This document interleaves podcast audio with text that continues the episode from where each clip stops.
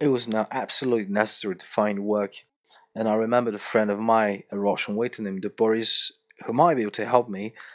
I had first met him in the public ward of hospital where he was being treated for arthritis in the left leg, and uh, he had told me to come to him if I were ever in difficulties.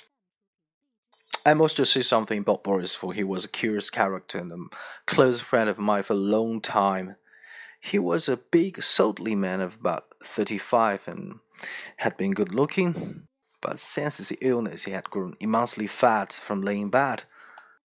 You know, like most Russian refugees, he had had an adventurous life. His parents, killed in the revolution, had been rich people, and he had served through the war in the Second Siberian Rifles, which, according to him, was the best refugee in the Russian army.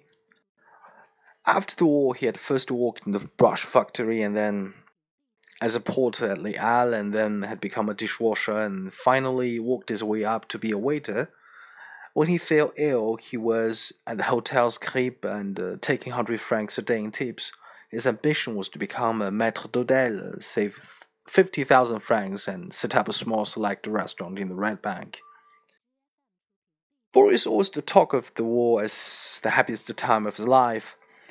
War and soldering were his passion. He had read a number of books of uh, strategy and military history and could tell you all about the theories of Napoleon, etc.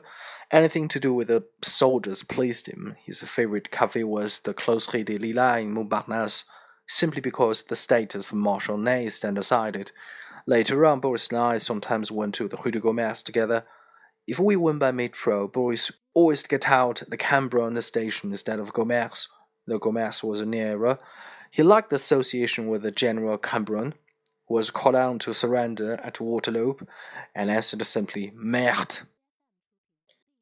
The only thing left Boris by the revolution were his medals and some photographs of his old regiment. He had kept these when everything else went to the pawn shop. Almost every day he would spread the photographs out on the bed and talk about them. Voilà, mon ami, that you see me at the head of my company, fine big man, huh? Not like these little rats of Frenchmen, a captain twenty, not bad, hmm? Like a captain in the Second Siberian Rifles, and my father was a colonel. Aimez mon ami, the ups and downs of life, a captain in the Russian army, and then pff, the revolution, every penny gone. In 1916, I stayed a week at the hotel, except in 1920 was a trying for job at night watchman there. I have been night watchman, cellarman, floor scrubber, dishwasher, porter, lavatory attendant. I have tipped waiters, and I have been tipped by waiters. But I have known what it is to live like a gentleman, mon ami. I do not say to boast, but the only day I was trying to compute how many mattresses I have had in my fucking life, and I made it out to be over 200. At least 200. Mais well, ça reviendra. Victory is to him who fights the longest. Courage, etc., etc.